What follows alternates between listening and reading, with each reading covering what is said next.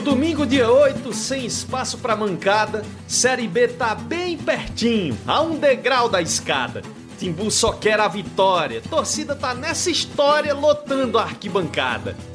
O empate em 0 a 0 no Mangueirão em Belém pegou-se com a emoção e fez ela de refém. Nos aflitos é o teste, ansiedade da peste, feito prova do Enem. Alvirrubro nem se lembra do bate-bola remoso. Time ruim de decisão, ficou um time vistoso. Não tem jogo de comadre depois que chegou o padre, professor Gilmar Dalpozo. Mirava chute no gol, bola ia no cabanga. A jogada mais bonita era o cão chupando manga. Mudou da água pro vinho, o time encontrou o caminho com Tiago e Camutanga.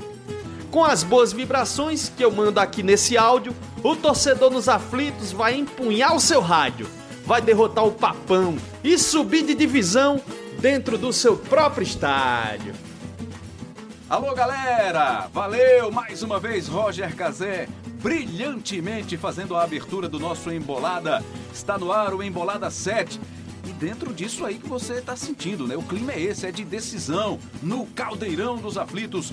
Neste domingo, Náutico e Paysandu vale uma vaga na Série B do Campeonato Brasileiro de 2020. O primeiro jogo foi 0 a 0 falamos muito, né, na, no episódio passado sobre esse jogo, sobre essa decisão, sobre essa rivalidade. E hoje vamos projetar a partida decisiva, a partida da volta. Na ida em Belém, 0 a 0 E o que é que vai acontecer no domingo nos aflitos? Para falar disso, hoje vamos ter mais uma vez a participação no programa do nosso companheiro da TV Liberal em Belém do Pará, Carlos Ferreira. Tudo bem, Ferreira? Oi, Rembrandt, tudo bem? Maravilha poder participar desse bate-papo com vocês aqui a respeito dessa decisão que para vocês aí, como para nós aqui, é o prato do momento, é o assunto do momento, dominando todas as atenções. Para o Paysandu, o jogo do domingo é o jogo do ano. Imagino que para o Náutico não seja diferente. Cabral Neto, nosso comentarista aqui na Globo em Pernambuco, também vivendo esse clima de decisão. Tudo certo, Cabral? Tudo certo, Rembrandt. Pronto aqui para mais um bate-papo sobre esse jogo importantíssimo, né? Jogo que, que é de 2019, mas que interfere diretamente em 2020 dos clubes. Rômulo Alcoforado é o setorista do Náutico, é o repórter que acompanha o dia a dia do Náutico pelo Globoesporte.com em Pernambuco. Foi a Belém, esteve em Belém, acompanhou o Náutico junto com a repórter Sabrina Rocha fez a cobertura especial pra gente aqui em Pernambuco. Tudo certo, Rômulo? Como é que foi lá essa passagem por Belém? Tudo certo, Rembrandt. Foi bom, muito trabalho, mas foi legal. O resultado pro Naldo também foi um bom resultado. Claro, queria a vitória, mas o empate foi bom, deixa o time vivo para decidir aqui em casa no domingo. A gente ainda vai ter a participação de Daniel Gomes, que é o setorista do Santa Cruz, acompanha o Santa Cruz para o Globoesporte.com de Pernambuco. Lucas Liuzi para falar também do esporte, que está envolvido aí também em momentos importantes da Série B do Campeonato Brasileiro. E o nosso convidado muito especial deste episódio, um cara que tem uma identificação muito grande com o futebol de Pernambuco, especialmente com o time do Náutico, o Náutico, o clube que está vivendo esse momento tão decisivo, né, da temporada, que é esse jogo contra o Paysandu. Depois de uma ótima primeira fase, e agora, como vai ser essa semana? Como tem sido, como tem sido esses dias para o Náutico depois do empate em 0 a 0 lá em Belém? Semana decisiva. Para uma semana como essa, Cook, ídolo alvirrubro, e muito, muito respeitado pelo torcedor pernambucano do Santa, do esporte, mas muito ídolo do Náutico. Muda o que é que muda numa semana decisiva para o jogador de futebol? Você que viveu muitas vezes isso na pele. Tudo bem? Bem-vindo ao Embolada, Cookie. Tudo bem, Rembrandt. Prazer estar aqui com vocês. O que muda, né? Eu acho que é a, na semana de decisão é a ansiedade, né? O jogador, claro, tem toda uma semana de muito trabalho, né? Uh, continuar trabalhando da mesma forma que eles vinham, mas a ansiedade, aquela de querer começar logo o jogo, dessa decisão, um jogo importantíssimo, né? Também para para o atleta, né, para a vida do clube, né? Então todo mundo, todos os jogadores sabem, sabem disso, da importância que tem desse jogo, de ter, de, de trazer uma decisão para dentro de casa, né? Então todos estão cientes, vai ser uma semana de muito trabalho. E como tem sido esses dias em Belém depois do empate em 0 a 0 com o Náutico no jogo de ida, Ferreira? Houve, Rembrandt, um impacto imediato com a frustração pela vitória pela falta da vitória, né, que havia uma, uma esperança muito grande de que o Paysandu construísse uma vantagem no, no jogo de Belém, não construiu, mas o, o Paysandu se ampara muito, e quando eu falo o Paysandu, eu falo é, num todo aqui. Inclusive, nós da imprensa é, trabalhamos muito em cima de, de, dados estatísticos que o Paysandu produziu dentro deste campeonato, que são muito interessantes e animadores. O Paysandu é o melhor dos visitantes é, na, em todo o campeonato. Em nove jogos que o Paysandu fez como visitante, ele teve quatro vitórias, quatro empates e apenas uma derrota.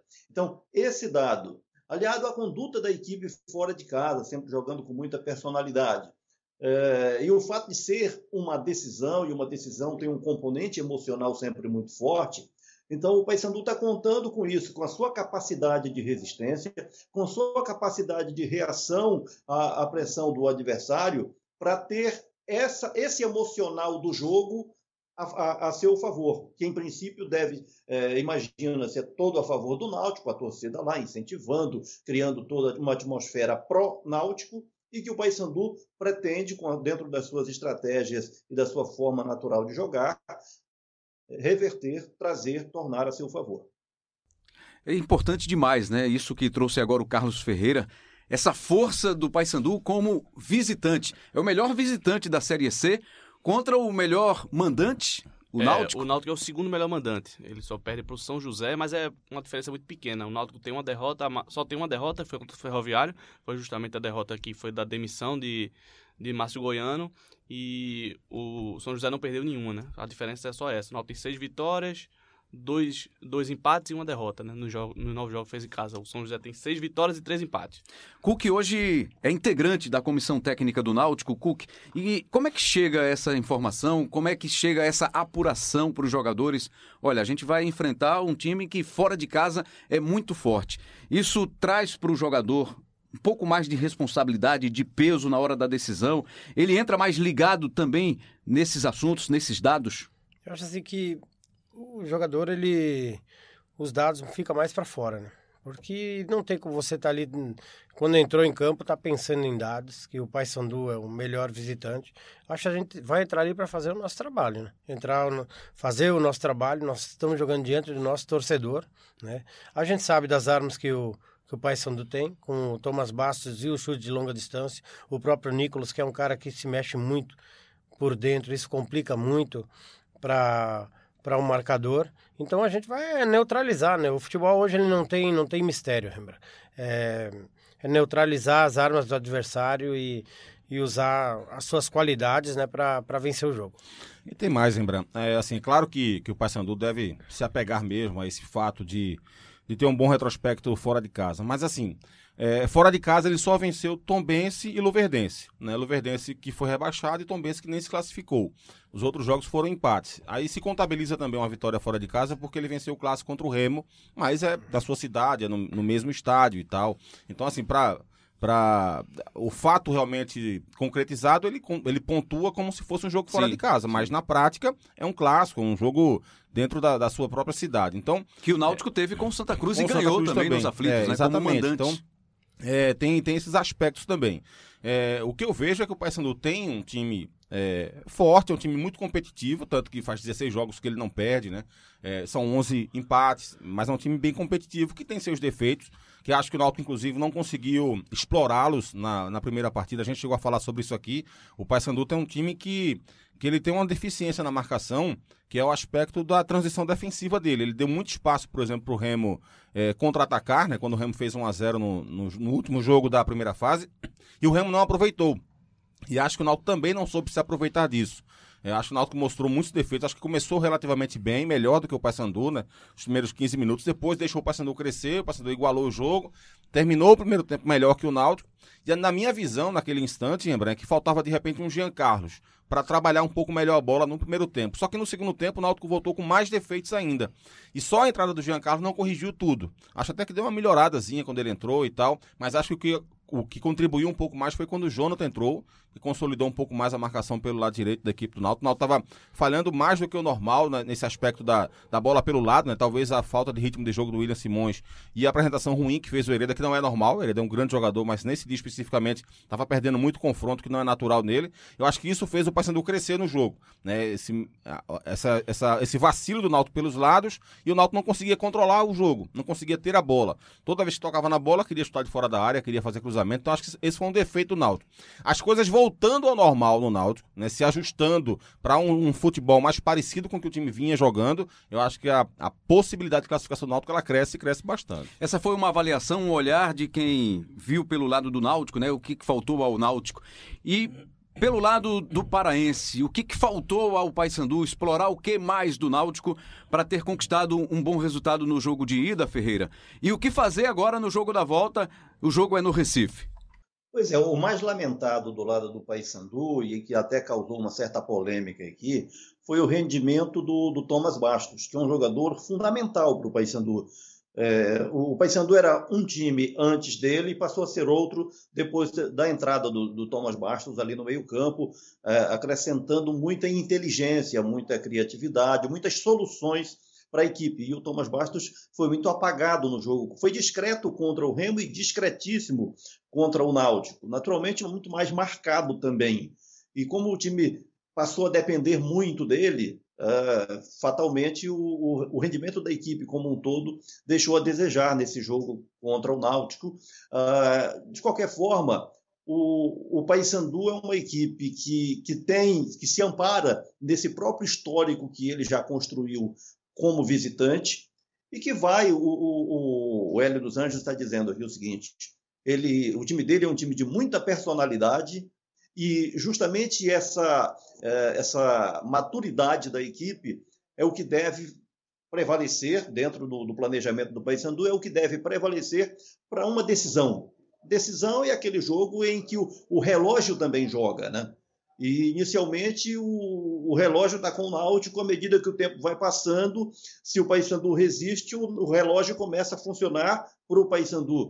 E, e a ideia é essa: a ideia é administrar o cronômetro do jogo para fazer com que todo, todo, toda a carga emocional do jogo, inicialmente favorável ao Náutico, possa virar-se a favor do Paysandu. Uma observação, por favor. Eu entendi perfeitamente a, a colocação do, do Cook. Para o jogador, o ideal é a simplificação das coisas. Nós, como trabalhamos com tendências, então você amparar essas tendências à, à, estatística é uma segurança, porque os números são frios, né? Então eu vou acrescentar mais uma aqui. O Paysandu tem, é, junto com o Ipiranga, a defesa menos vazada do campeonato. 11 gols tomados em 19 jogos, mesmo número do Ipiranga, o número do Paysandu.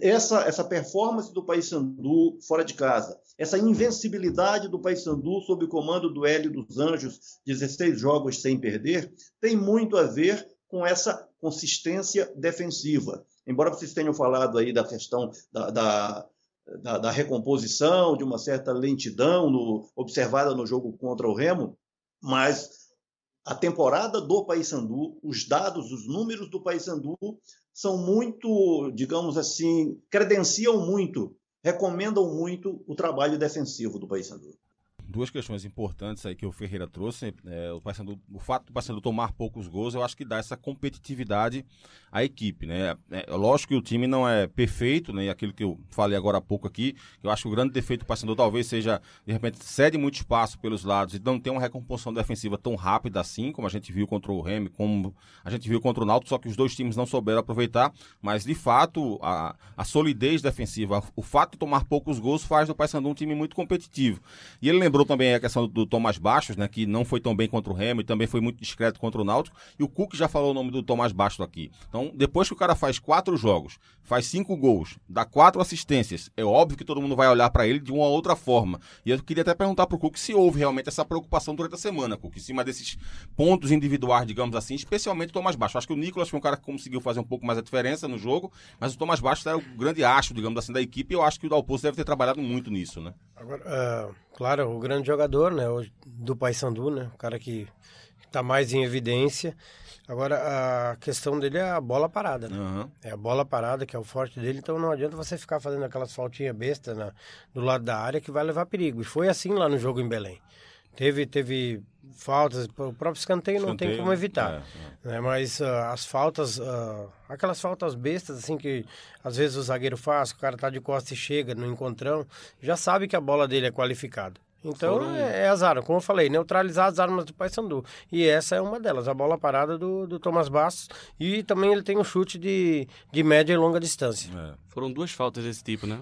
As duas cometidas por Diego Silva no segundo tempo. Uma quase seguida da outra. As duas levaram muito perigo, né? O gol do. Náutico.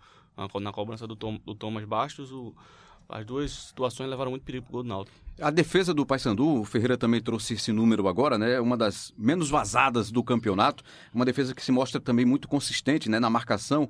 E você que, que tem um trabalho especial, um olhar especial pro, pro ataque do Náutico, como sente o, o clima, o momento dos jogadores de frente? E o Rafael Oliveira, a possibilidade da volta dele, dá para contar mesmo com ele no fim de semana, Cook? Sim, o Rafael, não, não- a semana ainda começa hoje, né? Da, da- a questão de treinamentos, o pessoal voltando de viagem, né? Então, começam os treinamentos agora. E, mas os atacantes estão cientes, né? da- do que tem que fazer, fazer gols. Não adianta também nessa hora você querer olhar o lado pessoal, né? Essa hora também tem um lado coletivo. Porque às vezes numa decisão, né? Quem faz o gol aí aparece mais, mas o cara que também dá assistência, às vezes ele ele contribui muito mais para um acesso do que o próprio cara que, que coloca a bola para dentro. né? Então tem que pensar no, no coletivo nessas horas também. E isso, voltando à pergunta anterior, eh, eu falei Thomas Bastos, mas tem que marcar o time inteiro, né? Do Paysandu. Não adianta você marcar um cara e esquecer os outros nove que estão ali na, na linha, né? Uhum. Na linha já. Você, você foi jogador do, do Hélio, né? Subiu com o Hélio aqui no Náutico. Como é que você acha que o Hélio tá, digamos, planejando para esse jogo pelo que você conhece dele? O Hélio, Hélio, gosto muito dele, né? Tem- a gente tem um grande carinho pelo, pelo, Hélio, pelo Hélio dos Anjos, né? Então, sub- subiu o Náutico aqui, né? Ele juntamente depois pegando a campanha do, do Paulo Campos, ele foi muito importante pra gente. Em 2006, o que ele vai fazer? O Hélio, na verdade, né, caramba, o Hélio é a velha raposa, né? Vai massagear, vai massagear o, o time do Náutico, né? O, o clube, né? Vai dizer, é muito bom, gosto muito, tenho um Exato. carinho muito grande, mas vamos lá, vamos pra dentro. né? Exatamente. Só que a conversa do vestiário, essa conversa ele vai jogar para o torcedor e imprensa. Todo mundo conhece o Hélio, mas a conversa de vestiário é totalmente diferente. É totalmente diferente. Ela tem, ela tem outro tom. Né? E ele, ele também quer ganhar, ele está buscando seu espaço e a gente está tá defendendo o nosso e nós necessitamos né, desse, desse acesso até pela vida do clube. Né? Como ele falou numa, numa entrevista na semana passada, né, infelizmente, um grande time vai ficar, vai ficar de fora. E é a realidade, a tabela, o campeonato levou a isso, né? E claro, com respeito ao Hélio, ao Paysandu, o torcedor do Papão, né? Espero que né, seja o Náutico que seja o, o merecedor da vaga, né? Tem que fazer por merecer também, né? Então a gente vai atrás, vai com muita força, né? Para conseguir a, a- a classificação. O, o Cook, o Rembrandt falou muito bem ali que você é um cara que tem uma ligação muito forte com o centroavante, por ter sido um, um centroavante, ter sido um homem-gol. E hoje no Náutico, o Rafael Oliveira estava machucado, a gente não sabe se vai jogar. E é o titular é o Alisson Pernambucano. Foi no último jogo, pode ser também no próximo. E é um jogador que não vive uma grande fase, né? É, começou muito bem o ano, mas nos últimos jogos aí, nos últimos 19 jogos, só marcou um gol e foi de pênalti ainda. Que é que você que tem um contato ali diário, o que é que tem acontecido com o Alisson? Se perdeu realmente confiança, você tem conversado com ele? Enfim, o que é que, tem, o que, é que acontece para que um atacante que vinha tão bem eh, tenha essa queda de produção? É, a questão da, da confiança, né, ela é, ela é tudo, né? Nós tivemos aí o, o Ricardo Oliveira, né, que é uma referência hoje, ele ficou 15 jogos, né, sem, sem fazer gol. E o atacante mesmo, ele, ele se cobra muito.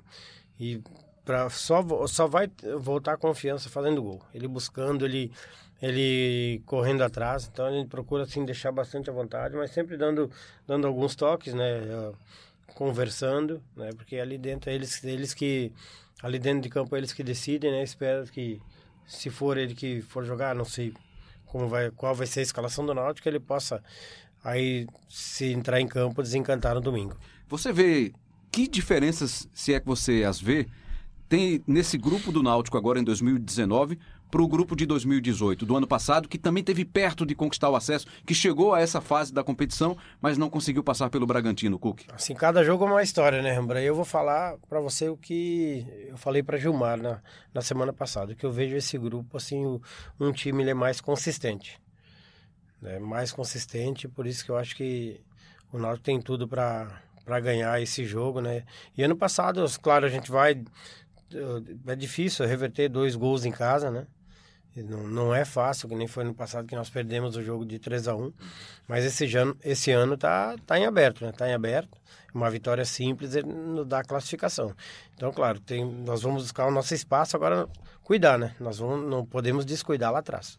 Ô Rembrandt, o, o Cookie, é, tem uma diferença bem, bem grande em relação ao jogo, à classificação do ano passado para dessa. Né? No ano passado, o Náutico jogou o segundo jogo na Arena de Pernambuco e esse ano joga nos aflitos. Né? Pela primeira vez está decidindo, volta a decidir um acesso ali nos aflitos. Qual a importância de ter o estádio ali, de ter o Caldeirão dos Aflitos, que tem uma característica totalmente diferente da arena é, nesse momento? Assim, tem que. O, o que acontece ali é o seguinte: é, é você trazer o torcedor para o seu lado. Então, desde a primeira bola, já da a primeira dividida ser, ser do Náutico, primeira e segunda bola, né? Quem tem primeira e segunda bola tem o controle do jogo. Então tem, tem tudo isso, né?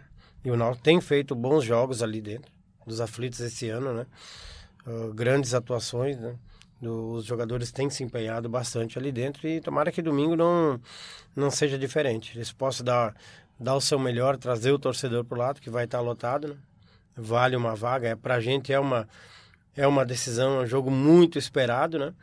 E esperamos uh, contar com o apoio do torcedor. A entrega dos atletas vai ter, sem dúvida nenhuma, para que a gente possa conquistar uma vitória. Você, você considera é, quanto, de, em termos de importância, o fato do, do Dalpozo ter conseguido recuperar alguns jogadores que estavam meio escanteados, tipo Matheus Carvalho, Rafael Oliveira. Eu falo isso não só, evidentemente, em termos de opções técnicas e táticas, porque é evidente que isso é, é, é, algo muito positivo. Mas eu falo até em termos de grupo mesmo, porque uma coisa, era, imagino eu, era o Matheus Carvalho treinar dois meses atrás, três meses atrás. Outra coisa é a motivação que ele vai treinar hoje em dia. Então, como é que isso se expande em termos de, de elenco, de motivação, de, de força para o grupo todo? Assim, você, uh, é você fazer o jogador se sentir importante. Uhum. Então, o que, que o Gilmar fez? Ele deu moral para todo mundo ali dentro.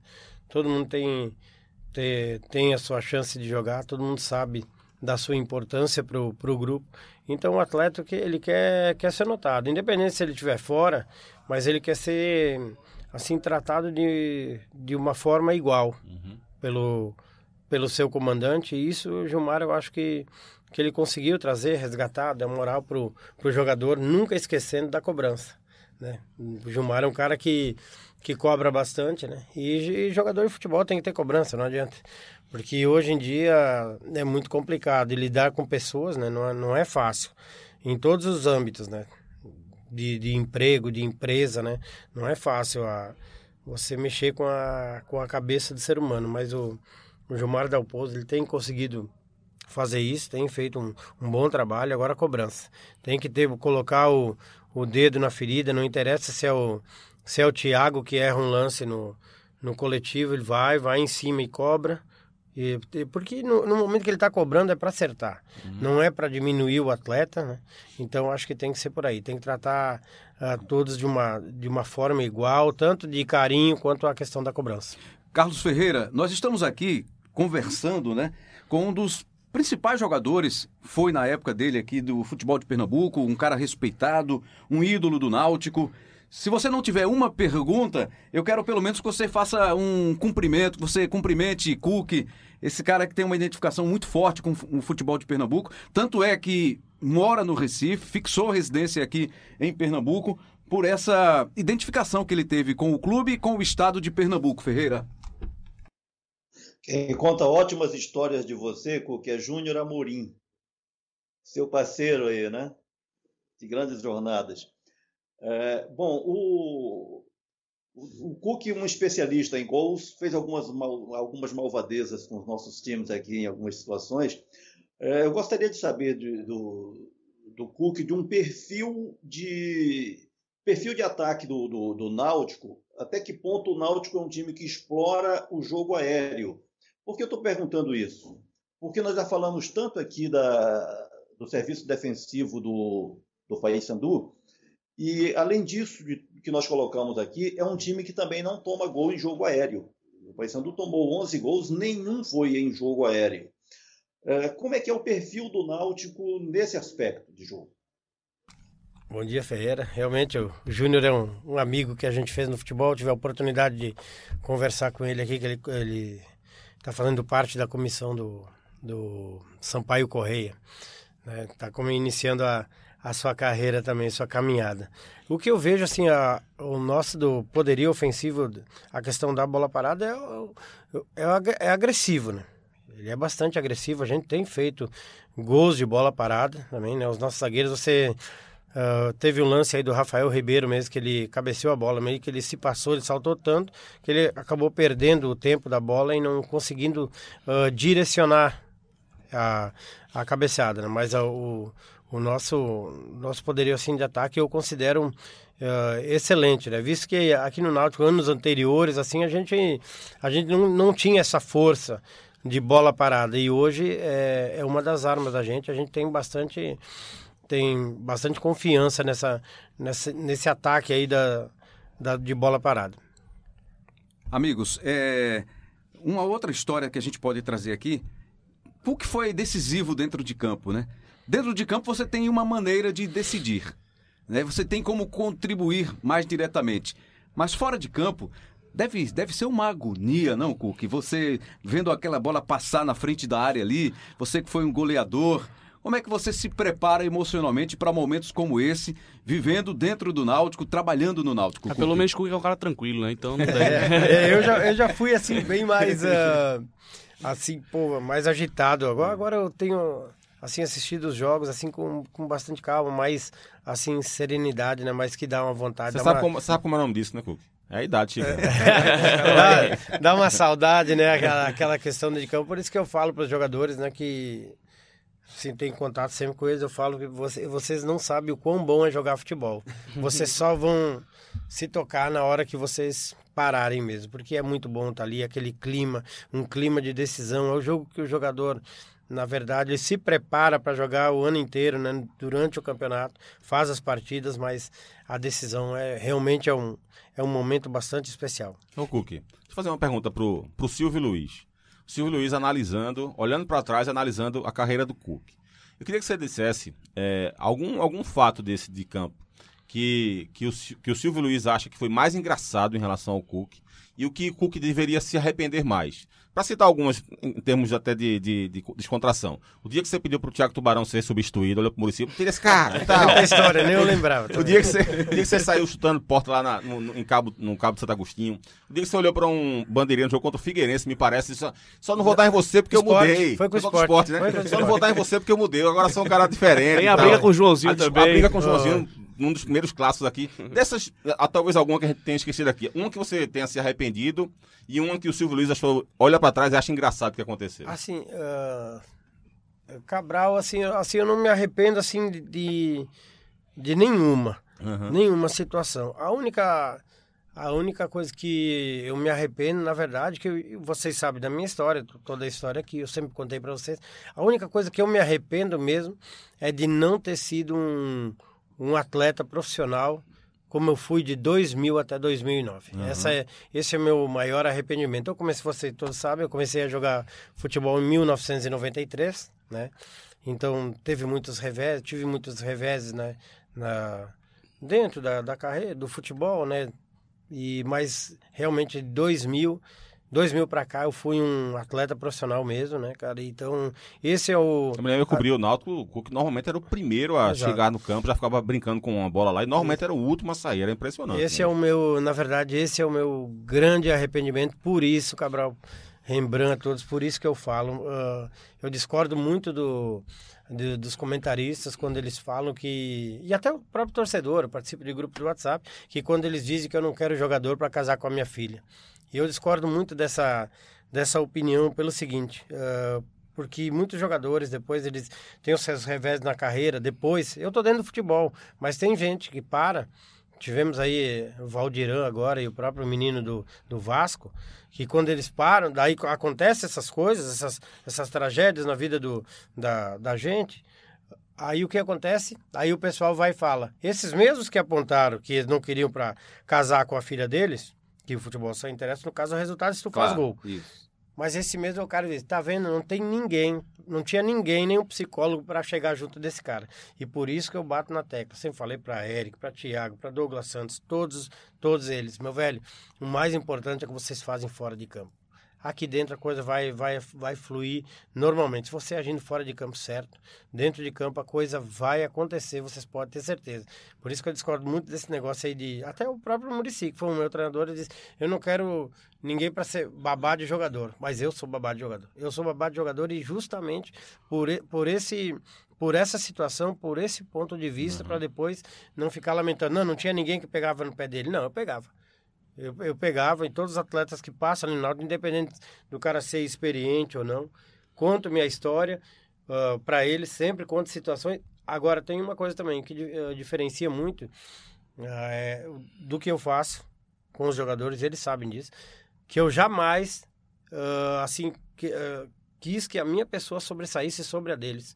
Por exemplo, os caras vêm com o que tu fazia isso. Não, eu errei eu sem goleiro. Uhum. Então eu fazia minhas dentro de campo, coisa errada que só, claro, fazia os gols, mas eu fiz muita coisa errada, entendeu? Então vocês têm a chance.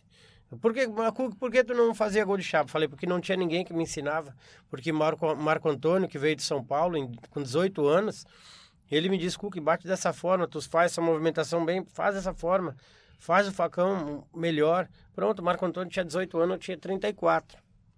Entendeu? E eu escutei. Então, é, é, entra tudo, é uma coisa muito é uma coisa, abrange muita coisa, na verdade, de, de você escutar, de você ver que Rembrandt tá, tá dando um conselho para você, não é para diminuir você, não, é para que você cresça, entendeu, uh, Cabral? Então, acho que é, que é por aí. O meu grande, na, meu grande arrependimento, na verdade, é esse, não ter sido atleta né, de 93 a, a até a 2009, quando eu parei. Uhum. Eu só fui atleta profissional mesmo de 2000 a 2009. Mas tudo tem um tempo, né, para acontecer, né? E, e graças a Deus, né, eu, a, a chance que eu tive, né, de, de dizer um não para muitas coisas, de 2000 para cá, elas uh, surtiram efeito e eu consegui marcar o meu nome aqui da, na história do Náutico e realizar o sonho de, da minha infância de ser um jogador de futebol. Belo depoimento. Agora, Grande depoimento. não vamos esquecer na parte engraçada. Você olha você acha que o engraçado, engraçado que você fez. Pois é, engraçadas são, assim, são tantas aí. Você vê no vídeo assim que você fez e tal,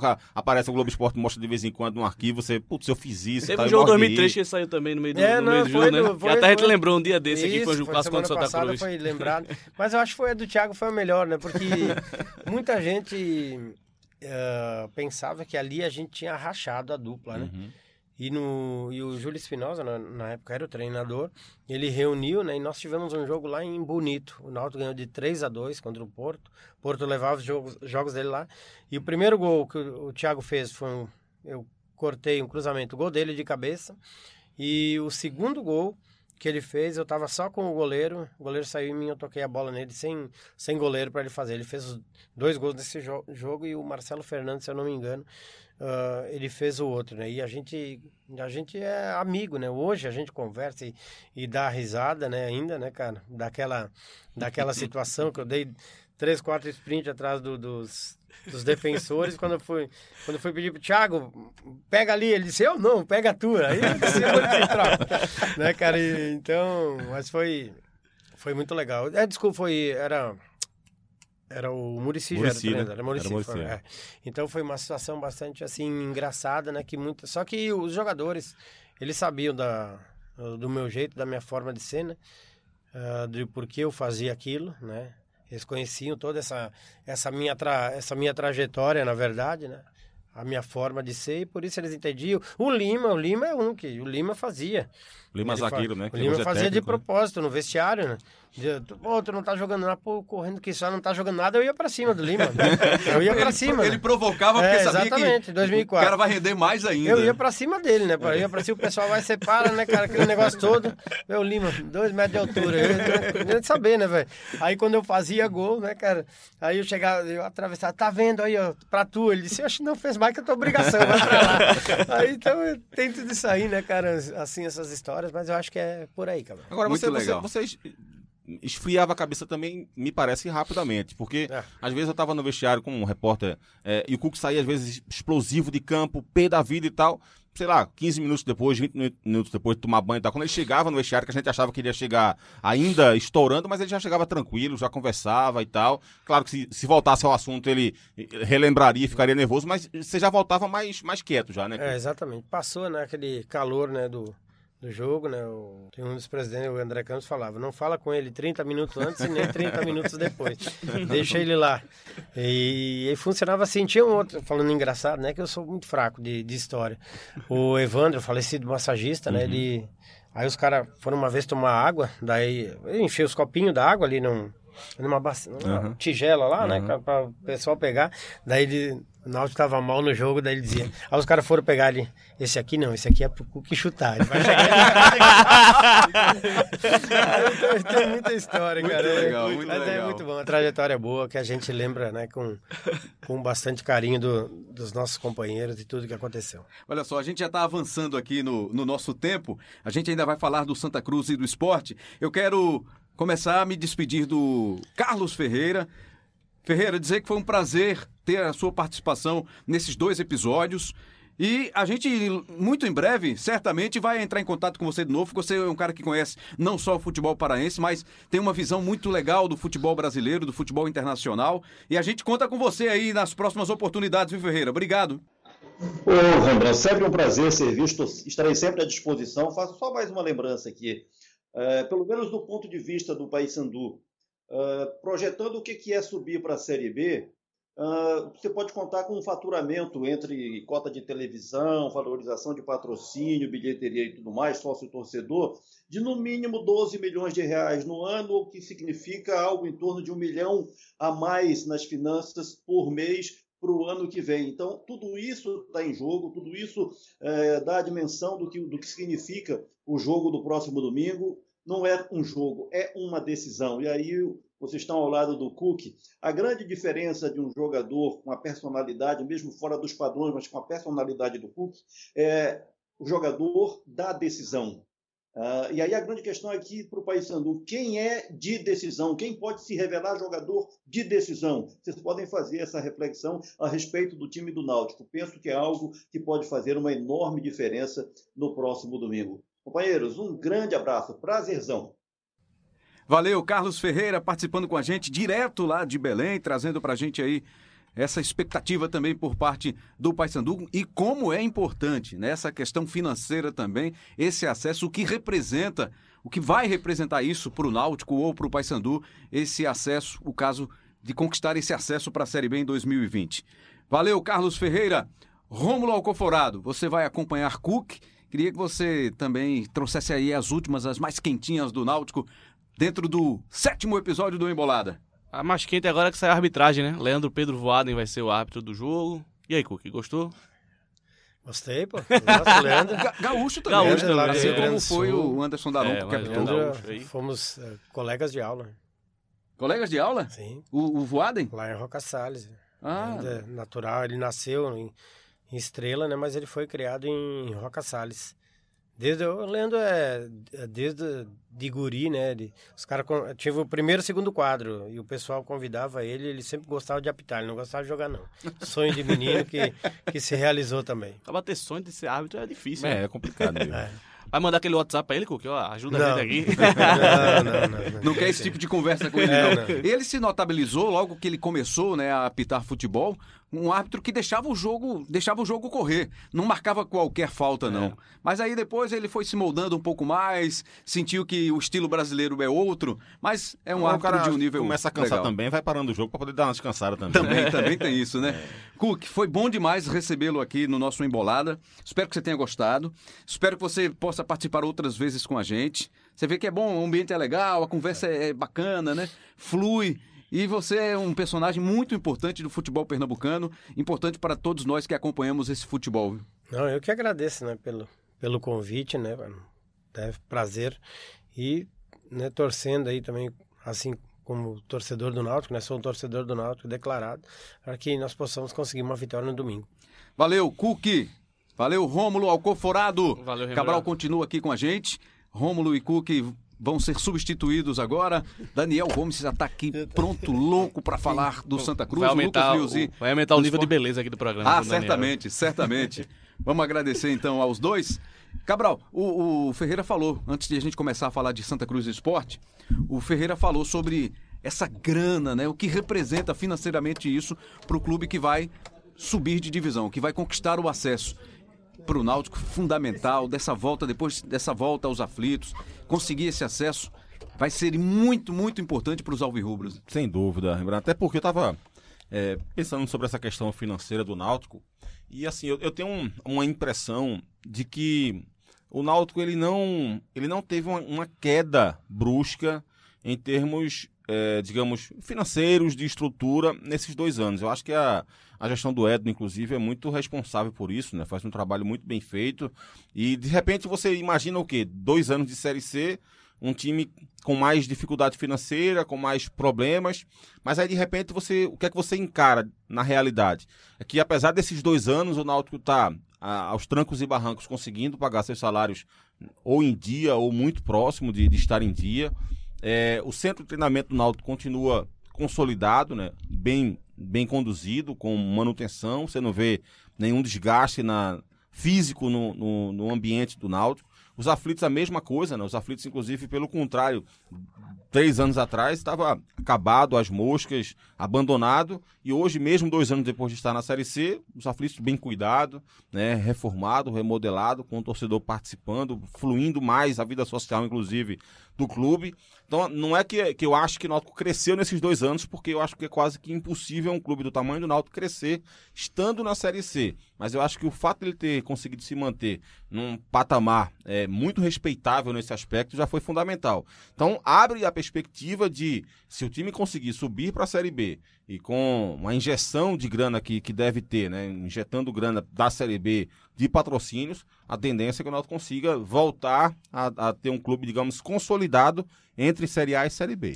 Vamos ter um grande momento neste fim de semana, né? Espero que você esteja acompanhando aí esse, esse podcast ainda de forma atualizada antes dessa decisão entre Náutico e Paysandu. Vamos lá, vai ser um jogaço. Daniel Gomes pediu para cobrar caixinha de Rômulo, de Cabral, de Lucas Liuzzi. Exatamente. É, Me criticaram semana passada, né? Eu, Mas eu, agora... eu tava lhe defendendo, né? Ah, eu imagino. Eu imagino. Pera aí Você- que eu Tudo bem, cheguei- Lucas? Tudo bem, Rembrandt. Aniversário cara hoje. parabéns. Parabéns! É, hoje terça-feira, né? Porque o cara pode escutar na É, quarta, na quinta, na sexta. Exatamente. Ele, ele que tá assumindo mesmo a idade, né? Já tá vindo como seu Lineu desde ontem. Que ele É isso, isso, hoje, isso. É. Velho, velho, velho, velho. investimento. Idoso, idoso, idoso, idoso. Mas vamos lá. Mas peraí, peraí, a caixinha por quê? O que é que eu fiz? Chegou atrasado. Não, eu tava trabalhando, amigo. Eu tava no treino do esporte. Estávamos, tem, tem os- estavam Eu tava no treino do esporte, do, do treino do esporte, eu vim pra cá chutado pra poder participar do embolada. justificativas aceitas, viu, Daniel Agora, Gomes? Cabral e Rômulo não, Estávamos né? juntos. Cabral e Rômulo não. Estavam, estavam. Você tava demais. Mas, olha só, eu vou. Tá bem quentinha aqui a informação do Lucas Liozzi Claro. sobre o esporte, mas claro não. Vamos começar Tá aqui bom, com Santa Cruz na beleza. sequência. Antes, eu quero saber o seguinte: que é que vocês. é, como é que vocês entenderam a entrevista do presidente do Santa Cruz, o Constantino Júnior, que teve aqui na emissora, que deu entrevista para o Cabral Neto, acompanhada pelo Daniel Gomes? O que é que, o que, é que valeu daquela entrevista? Quais foram os pontos principais daquele papo com o presidente do Santa? Começar, Cabral? Pode começar. Não, vá, comece. Eu deixo. Mas se eu, se eu começar, sabe que eu vou falar tanto? Não, Começa então deixa eu começar. então deixa eu começa, começar. É o seguinte, é, o que eu acho que mais valeu ali é o Tininho falar que vai ter mudanças no departamento de futebol, né? Hoje o departamento de futebol do Santa Cruz. É A pergunta, inclusive, era Sorriso. até direcionada a Luciano Sorriso, Era, né? E ele não quis Sorriso. falar do Luciano Sorriso especificamente. Exatamente, mas... ele adiantou que teria mudanças. Isso. Só que eu, eu não Mas acredito é que Luciano ele vai- Sorriso sair. Não, a ele-? Então, é o que é o que eu vou dizer agora. Porque ele continua trabalhando, né? É, pois é. Ele tá já à, frente disso, né? Desse planejamento pro ano que vem. Só que eu acho que o Luciano Sorriso não sai. O que eu acho que o Tininho vai acrescentar mais pessoas nesse departamento, que hoje é só o sorriso que responde Será futebol. que, que existe a possibilidade? Não sei, porque o próprio Tininho falou algumas vezes a questão de saúde dele e tal. Mas eu tava pensando, será que existe alguma chance dele, de repente, se integrar mais ao Mais ao futebol, futebol. novamente? Porque ele falou sobre isso, né? Que nesses Exatamente. dois anos ele teve que se distanciar um pouco do futebol, que não podia se envolver tanto, porque tinha outras coisas como Isso. presidente. Será que, se ele tiver bem de saúde, eu acho que essa pode ser também uma, uma das Também mudanças acho, Cabral, dele, né? também acho. É, é isso mesmo. Observação que vale mesmo, porque o Tininho sempre fez essa, essa ponderação de tem que pensar agora mais no macro, no Isso. clube e tal, como um todo. Só que já foram dois anos de insucesso no futebol, né? Ou seja, eu acho que o Tininho agora se sente mais nessa obrigação também de chegar mais junto, de estar mais ligado nesse, nesse departamento de futebol aí. Que esse macro só vai funcionar se, se o futebol estiver bem, né? Exatamente. Então esse macro depende muito do futebol. Exatamente. Então, de repente, você inverte aí a prioridade do negócio e o macro vira o futebol. É. Para que possa levantar o clube. É. Milton Mendes. Essa entrevista rendeu muito nas redes sociais. O torcedor Ah. ficou bem chateado com o que o, o Tininho falou do Milton. Ou, ou Eu, que eu acho deixou que de com falar razão. do Milton. Eu né? acho que com razão, inclusive. Porque o Milton fez um trabalho que foi muito abaixo do que estava esperado dele, né? Principalmente Abaixo. É, abaixo, Abaixo. demais. Um treinador que veio com grife de Série A e chegou aqui até se mostrou um pouco totalmente desconectado da Série C, na verdade, né? Gente, teve gente no aeroporto recebendo o Milton É, Mendes, exatamente. né? 200 pessoas estavam lá esperando o Milton Mendes. e aí o 200 tra- pessoas? É muita gente. Tem vídeo, tem tudo aí. Só que foi aquele trabalho que decepcionou muita gente, né? E acho que o torcedor queria ouvir do Tininho uma avaliação de fato do que, tá, do, do que foi o Milton Mendes aqui, né? E o Tininho, ele só fez elogiar o Milton, falou que o Milton era um grande treinador, que a chegada do Milton foi boa pro clube, mas ele não falou do trabalho especificamente. Cabral até falou pra ele, Tininho, e o Milton mexeu errado algumas vezes, mexeu demais algumas vezes, tá, mas o Tininho manteve uma linha de elogiar o Milton toda hora. O Tininho elogia o Milton da mesma forma que o Milton elogiava o futebol do Santa Cruz naquelas partidas. Acho que a visão. Inclusive na Distorcida, última. né, Rembrandt? Inclusive na última. O Cabral perguntou exclusivamente daquela última partida lá que ele falou que o. Que é, o Milton falou que a torcida do Santa Cruz tá- eh, estaria orgulhosa, que foi o melhor jogo que o Santa Cruz fez. Vai que era uma estratégia dele. combinada entre o Milton e o, e o presidente, né? O Tininho disse que nem ouviu aquilo ali naquele dia, só ouviu muito depois. Mas Mesmo que acha assim, que ele é. ainda tinha a Tinha razão? dele, Pois tinha, é. Tinha a razão dele, tinha os é. argumentos dele e Que, tal. que ele, que ele podia pano, ter né? essa, essa avaliação, né? É. Tinha disse que não tem essa avaliação, mas que respeita a avaliação de Milton, que é um treinador renomado É. e tal. Foram, foram 50 minutos de entrevista, Rembrandt. Só eu Cabral. acho que. Só. Isso- e foram 50 minutos porque as perguntas são menores, né? Ah, Se tá. fosse eu respondendo, certamente daria umas 3 horas. Mas enfim, é, foram 50 minutos de entrevista e eu diria que eu, eu gostei das respostas dele, Rembrandt, praticamente sobre todas as perguntas. Mesmo que eu não concorde com algumas delas. Mas assim, você percebia a preocupação, por exemplo, do Tininho com a questão financeira do clube. Isso. Né, de, de, de, de, de entrar em 2020 sem estar devendo em 2019. É uma, uma, uma preocupação também de planejamento do que vai acontecer ainda nesses próximos meses até o final do ano, de como ele está conseguindo, de alguma forma, melhorar a- o aspecto financeiro do clube. É, você via preocupação no Tininho já com o que vai fazer com o futebol no ano que vem. Ele passou pra gente que já foram oferecidos ao Santa Cruz sete técnicos diferentes. Nossa. Ele não, não disse ainda quais são esses treinadores, mas sete técnicos já foram oferecidos ao Santa. Então, ele é orgulhoso com, apesar do time estar onde está, a marca do Santa continua em evidência, continua sendo forte no mercado. Então, foram, foram respostas assim, bem. A história do Pipico foi, pra mim, a melhor de todas, porque pro Santa Cruz o Pipico ficar é fundamental. Né? E ele garantiu a permanência do Bancou, Pipico. bancou Pipico. Né? Então foi, foi fundamental isso. Agora, todas as perguntas que eu fiz a respeito do Milton, do Milton eu discordo 100% de todas as, as respostas dele. Eu acho que a visão do, do Tininho sobre o Milton Mendes ela é, é muito distorcida. é, são elogios em exagero. Eu acho que, que o Milton Mendes tem trabalhos ou tem momentos bons na carreira, tem momentos ruins na carreira. E o do Santa, claramente, foi um momento muito ruim da carreira dele, né, com diversas modificações na equipe. O time desajustado, o time não conseguia render. A gente esperava que o time melhorasse o seu desempenho e não melhorava. Ele mexeu na zaga com o William Alves, com Dani Moraes, com o Vitão, com o João Vitor. Na lateral esquerda, Bruno Ré, Carlos Renato, depois chegou o Vitor Lindenberg. Na lateral direita era o Marcos Martins, depois Cezinha. Cezinha. Cezinha chegou a jogar do lateral esquerdo. Marcelo Matos, que estava apagado, virou titular num jogo contra o Ferroviário, depois se apagou novamente. Foi pro Jogava- sub-23, é, Marcelo Matos. Exatamente. Jogou com o Lucas Gonçalves como volante, tirou o Lucas Gonçalves, Everton foi meio ofensivo, foi volante. Então, assim, de alguma forma mostra alguma inquietação de alguém que queria resolver. Só que ele passou do ponto demais. E o time ficou totalmente desarrumado, desajustado em campo, não conseguia ofender ninguém, não conseguia atacar ninguém, não conseguia eh, ser ofensivo, e mesmo quando o Pipico estava jogando. Mesmo com o Pipico em campo, era o único cara que conseguia fazer alguma coisa, mas mesmo com ele em campo, o Santa passou acho que quatro jogos sem fazer gol com o Pipico Isso. em campo. Depois é que houve a lesão e aí tudo piorou ainda mais.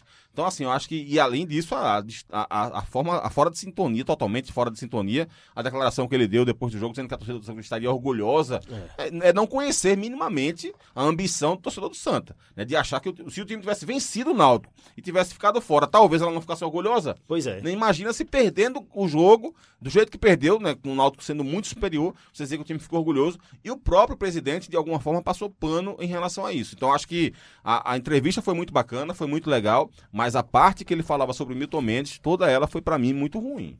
Encerrou o ciclo de Milton Mendes no futebol de Pernambuco, Lucas? Não. Não dá pra. nenhum, É, jeito bom não duvidar, não. É bom não duvidar. Essa nenhum. praça aqui é diferente. De jeito nenhum. Não- não- É diferenciado. Não né? eu digo a você, não encerrou no Santa Cruz, quanto mais no futebol de Pernambuco. É, exatamente. Com certeza ele vai aparecer. Eu tava até é, discutindo isso na redação outro dia.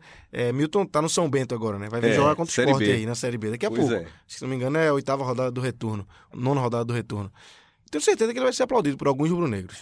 O time foi rebaixado, mas eu tenho certeza que ele vai ser aplaudido por alguns rubro-negros na Ilha do Retiro. Então, não dá pra dizer que encerrou. Ele Não dá. Vai, E o Milton- vai pintar por aqui ainda. E o Milton falou na última E o semana setorista dele... do time que ele pintar vai ser Daniel Gomes. Que Vai, todo, com certeza. Todo time que, que, que Milton vem, Daniel é o setorista. Setorista. E Milton falou na última semana dele, quando ele foi se explicar daquela polêmica da Batalha dos Aflitos, ele falou que o Náutico procurou ele duas vezes já. Olha, mais um que já... Aí não deu certo e tal, mas já teve um procurou do Náutico outro, em outros tempos, duas vezes já, ou seja, não dá pra bancar Milton fora daqui não, já ele aparece de novo.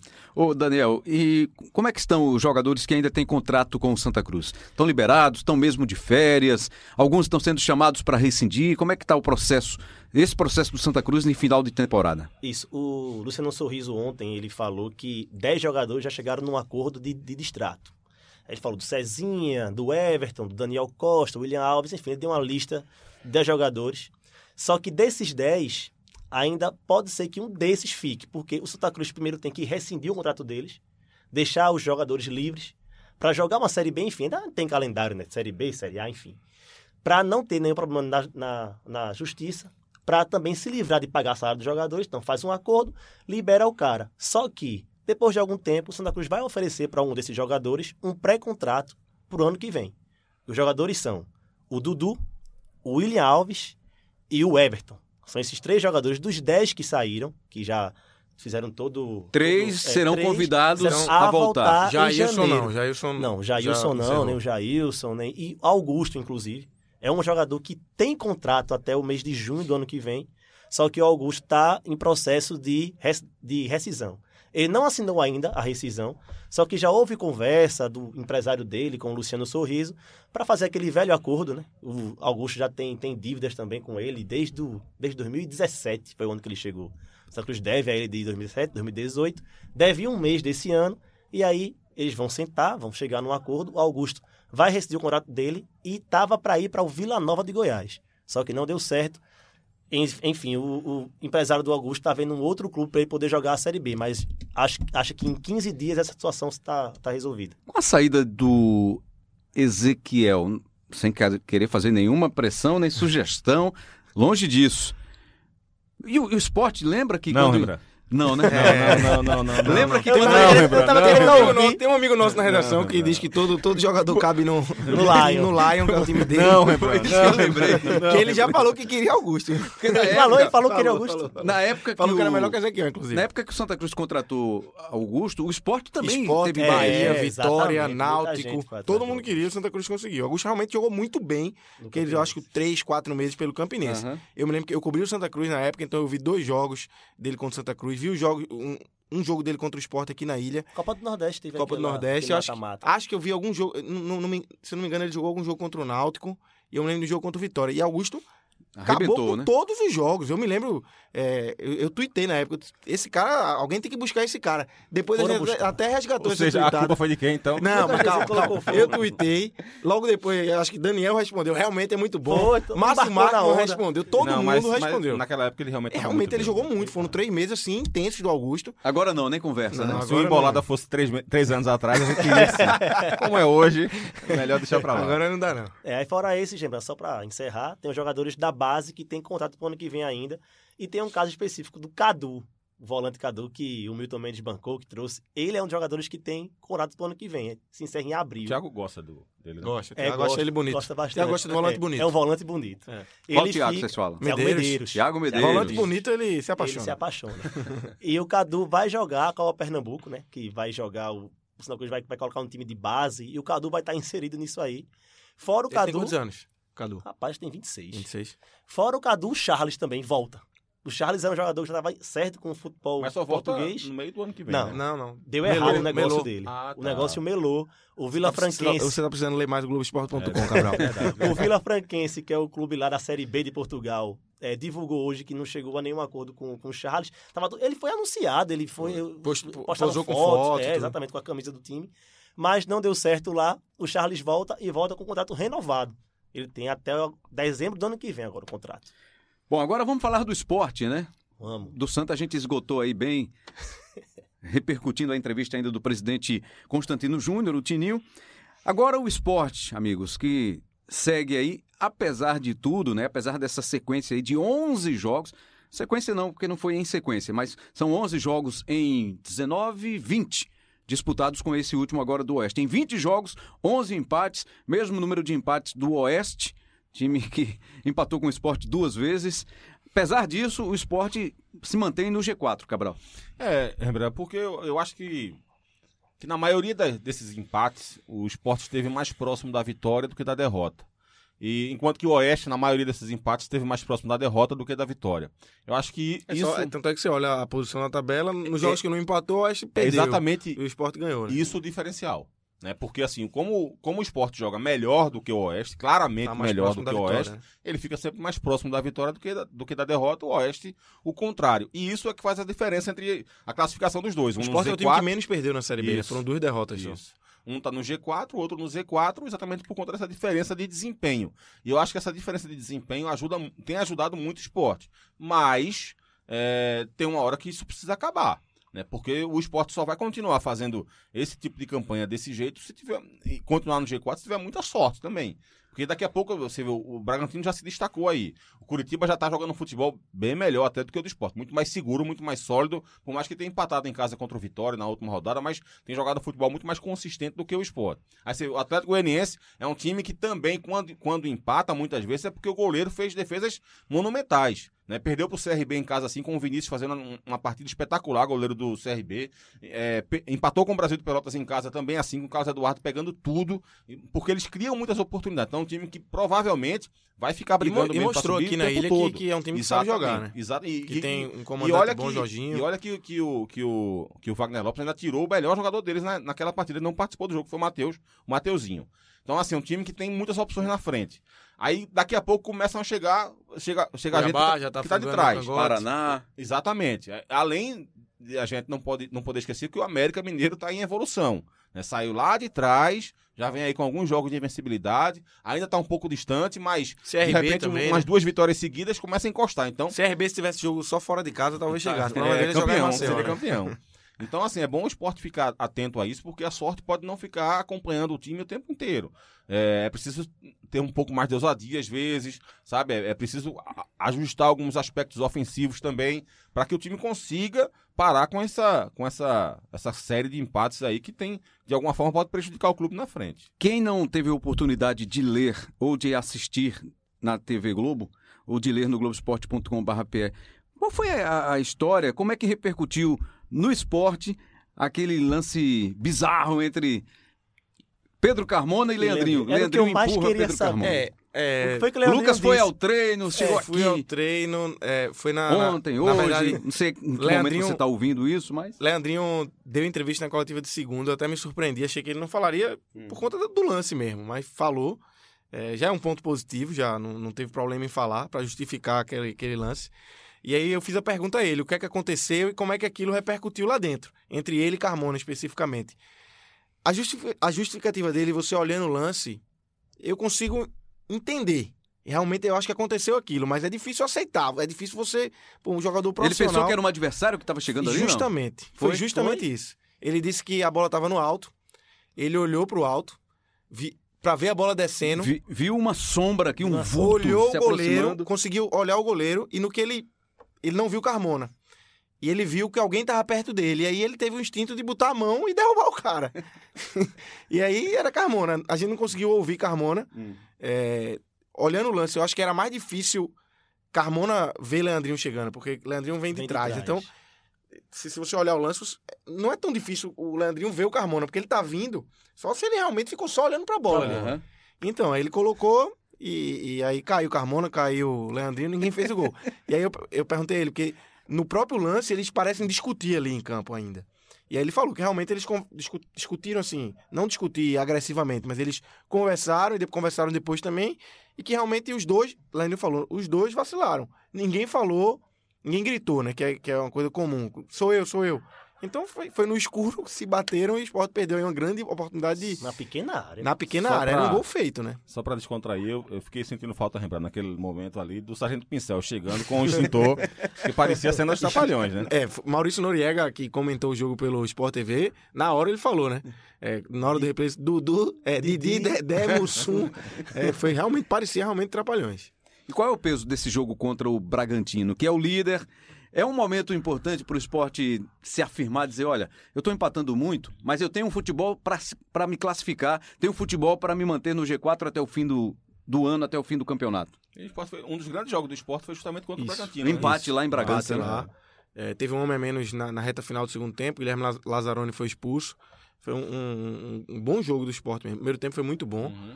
É, Foi, que foi o melhor desempenho do quarteto na Série B, os quatro juntos. Guilherme, Ezequiel, Sami- Hernani e, e Sami. Sami. O único jogo que os quatro, os quatro jogaram bem. Do Isso. quarteto só ficaram dois agora, né? É, Samir pois foi é. embora, Ezequiel também. Isso, isso. Estão tratando esse jogo. Guilherme até deu uma entrevista agora terça-feira. Hoje a gente tá gravando na terça, né? E ele falou, perguntei a ele sobre se, se era um confronto direto diferente. Né? O esporte tem, já pegou o Atlético Goianiense, já pegou Coritiba, mas se esse confronto direto era diferente por ser um, o Bragantino, pela campanha que o Bragantino vem fazendo. Ele falou que realmente é, que ele, eh, eles falam muito, muito se fala na imprensa, entre eles também de jogo de seis pontos, para eles esse é jogo de nove, doze pontos, porque ninguém no esporte abre mão de dizer que tá mirando o título. Não é só acesso que jogadores, Guto, diretoria, todo mundo mira o título da Série B. Então esse é um jogo chave se você quiser continuar nessa briga aí. Pra, pra, pra, pra dar o aviso que quer brigar Isso. pelo. Se perder do Bragantino em casa, Aí a, a briga é, G4 a mesmo. briga é G4, se É. contente com G4, Inclusive, acesso. inclu- inclusive assim, porque se você vencer o Bragantino, não é só o fato de você segurar o Bragantino, não, é de você mostrar Claro, você claro, pode ter um desempenho claro, melhor do que é, o cara que é líder hoje. né? E aí você ganha moral, né? você, você a- abate também um adversário direto, você dá um recado para os 19 participantes, que é o time que consegue bater de frente com o Bragantino. Então, acho que tem vários, é, vários recados que podem ser dados com uma vitória dentro do Bragantino, especialmente se vier com um bom desempenho. Agora Guto vai ter problemas de novo, né? Só para atualizar o time que é, tem, tem muitos problemas, mais uma vez, desde a sexta rodada que Guto não consegue repetir o time do esporte. Antes de você falar nisso, o Guilherme deu entrevista, então esfriou aquela história da possibilidade de uma saída dele. Esfriou. Também fiz essa pergunta a ele e ele falou que realmente houve, ele ficou muito feliz com, essa, com a sondagem, com, com o Cruzeiro atrás, Vasco atrás, ele citou até Vasco e Cruzeiro, e ficou muito feliz, mas que realmente queria ficar no esporte e vai ficando no esporte.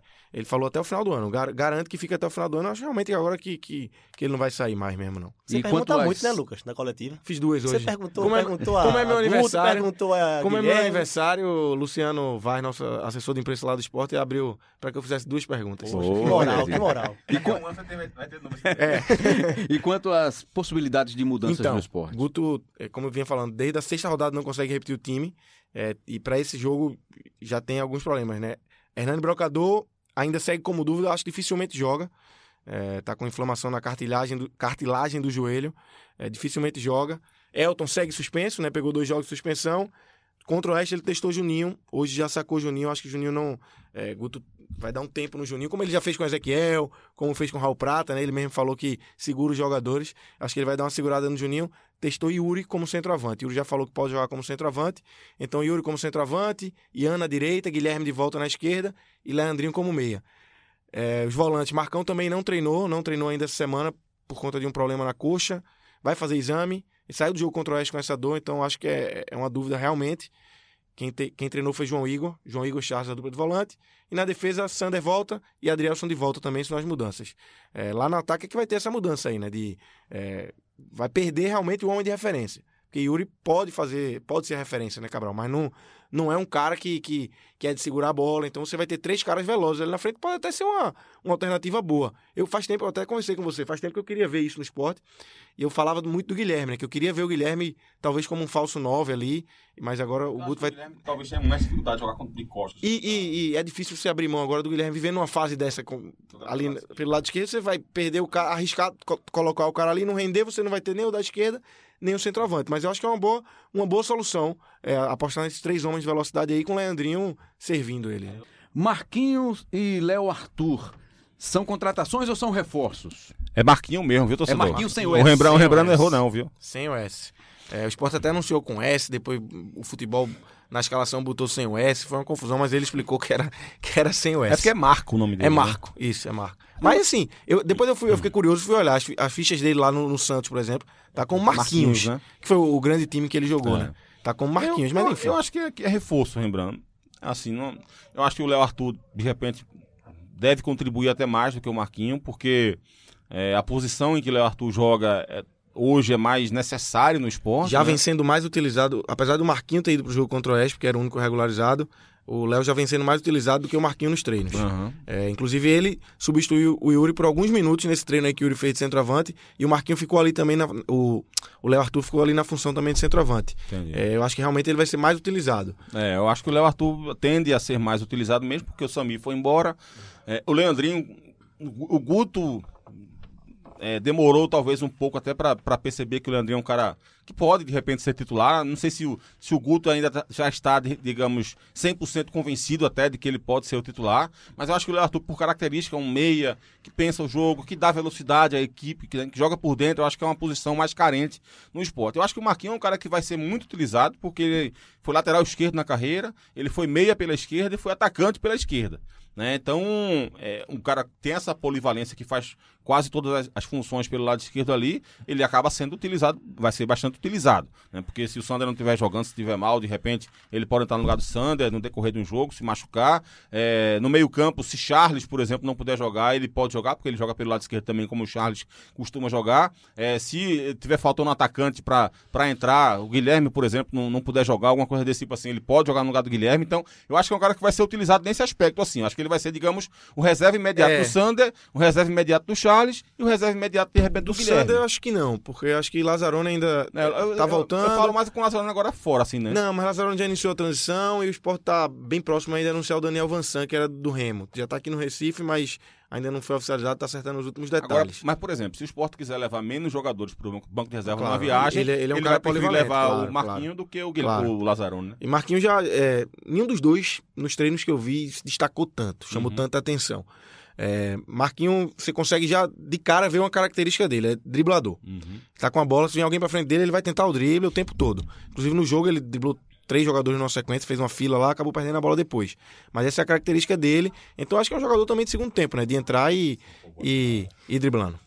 Sua opinião que você é da posição meio-campo? Daniel Gomes. Não, quando foi jogador de futebol, ele era. é goleiro que Eu leva era. gol olímpico em campo Eu de era. society. Não, para com isso. Porque eu não tinha costume na barra. não. Marquinho e Léo Arthur, na tua visão. Eu gosto mais do Léo Arthur, lembrando. Desde a época da, da Ferroviária, é, eu já gostava muito dele.